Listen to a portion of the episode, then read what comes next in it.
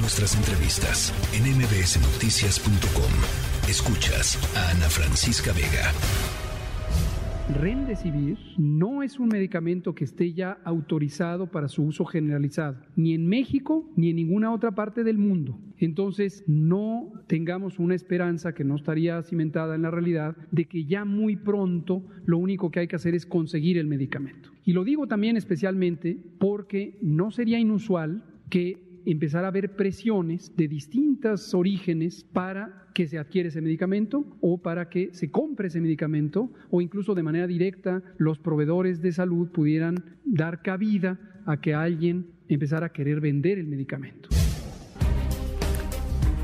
Bueno, pues eso es lo que decía Hugo López Gatel cuando surgía hace ya eh, más de un año, cuando surgía el Remdesivir como eh, un antiviral eficaz en contra del COVID-19, particularmente para ciertos perfiles de pacientes. Y la pregunta es, como fue en ese momento, es hoy, ¿Cuántas muertes se hubieran podido evitar si cuando finalmente se aprobó este antiviral contra el COVID-19 el gobierno mexicano eh, hubiera adoptado una posición diferente a, esto que estábamos escuchando de Hugo López Gatel y hubiera importado los eh, antivirales necesarios y permitido que los hospitales privados lo hubieran hecho?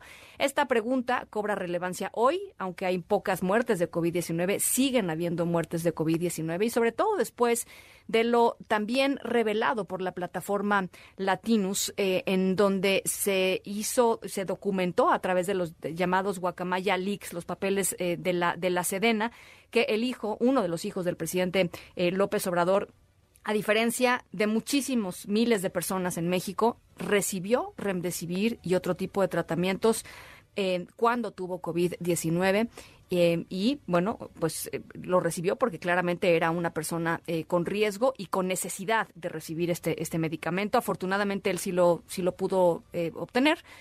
¿Cuántas personas no? ¿Cuántas personas no? ¿Y por qué?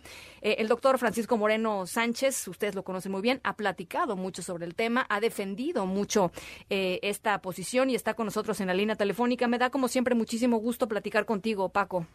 El gusto es mío, Ana Francisca, y un gusto estar con tu auditorio pues bueno, es que sigue siendo una, una verdadera y total injusticia. Al día de hoy, los hospitales privados no pueden comprar Remdesivir eh, y los hospitales públicos, la distribución es malísima.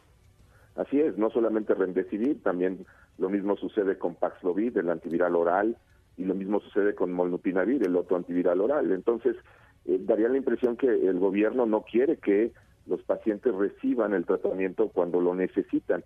No todos lo necesitan, pero los que sí lo requieren no lo pueden conseguir y desafortunadamente nos hemos enterado de que sí hay la disponibilidad para ciertos privilegiados que pueden en un momento dado por, cualquier cuestión eh, extra médica pues tener disponibilidad de ese medicamento. Esto es muy triste porque como lo dijiste tú muy bien, eh, decenas de miles, si no es que cientos de miles de pacientes hubieran podido haberse salvado si estas medidas eh, absurdas, que todavía hoy en día siguen, pues no estuvieran eh, de la forma como las decidieron realizar por parte de la autoridad durante la peor emergencia sanitaria que hemos tenido.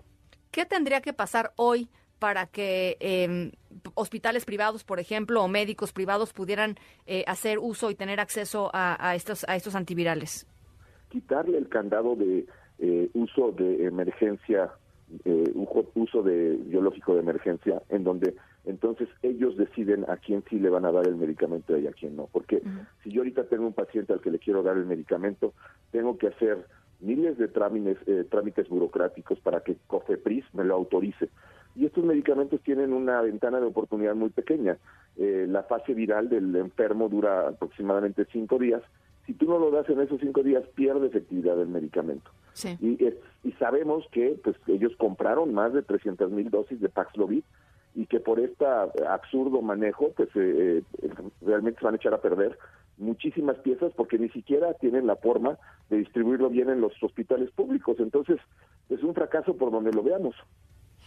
Ahora, eh, la pandemia, la, OMS lo dijo hoy, la pandemia probablemente sea decretada como finalizada eh, en algún punto en el segundo semestre de este año, de acuerdo con las cifras que, están viendo en la OMS. Pero aquí en México pasa algo curioso, eh, doctor, estoy segura que eh, tú ya lo, has visto. este, esta curva, digamos, de la, de la sexta ola, que es la ola que estamos todavía, hay una especie de meseta en, últimos, en las últimas semanas en donde la curva ya no está bajando como solía bajar. Es decir, hay una cantidad importante de infecciones activas, ya no hay, eh, digamos, ya no está subiendo, eh, pero tampoco está bajando. Es que estas medidas que tenemos en donde eh, pues la vacuna la deciden ellos, la vacuna que se va a poner, la marca, el sitio, a quienes, pues ha provocado que mucha de la población mexicana no tenga refuerzos, población infantil no tiene vacunas, eh, no tenemos la posibilidad de tener antivirales, entonces las personas que pudieran disminuir su eliminación viral, pues no lo hacen.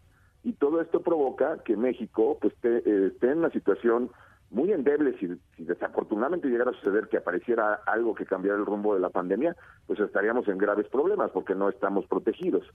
Pero pues este tipo de medidas han provocado que eh, las personas que llegan a tener COVID ahorita y que tienen factores de riesgo para no tener una buena evolución, sigan falleciendo porque no tienen la forma de conseguir medicamentos que ya deberían estar ah, disponibles para todos. Y lo mismo con la vacuna. La vacuna, pues no tenemos por qué recibir una vacuna cubana que no está aprobada. Las vacunas las compra el país con los impuestos de los ciudadanos y deberíamos de tener la disponibilidad de las mejores vacunas que hay, porque ya no estamos en esa fase en donde pues no hay vacunas porque las acaparan. No, no hay vacunas porque el gobierno no quiere que tengamos vacunas. Esa es la realidad. Eh, ¿Y esa vacuna cubana eh, ya está en México? Es decir, todavía no ha llegado, ¿no? Eh, no, sí, ya se ha aplicado desde hace varias, desde hace un par de meses. Y bueno, la, realidad es que la gente no se quiere vacunar con esa vacuna porque la gente entiende que es una vacuna que no está aprobada por la Organización Mundial de la Salud y que existen mejores vacunas que esa. Pero desafortunadamente vuelven ellos a decidir con cuál vacuna y desafortunadamente toman una cuestión política y no una cuestión científica. Bueno, pues ahí está. Yo tenía ganas de platicar contigo al respecto porque sí, sí ha sido muy vocal en la defensa de pues el acceso a los medicamentos. Es que es, irreal. Por ahí decían las abuelas y creo que tienen mucho. Si no ayuda, no estorben, ¿no?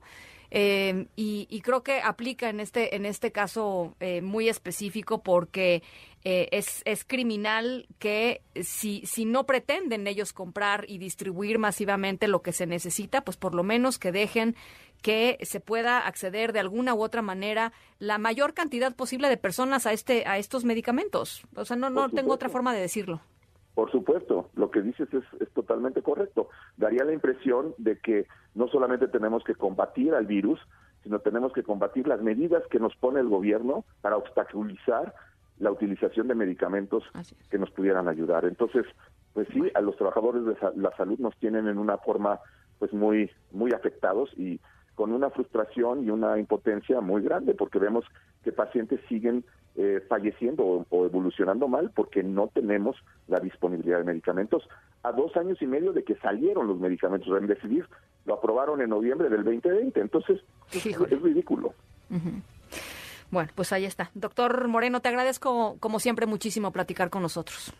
Gracias, saludos. Muchas gracias, muy buenas tardes. La tercera de MBS Noticias.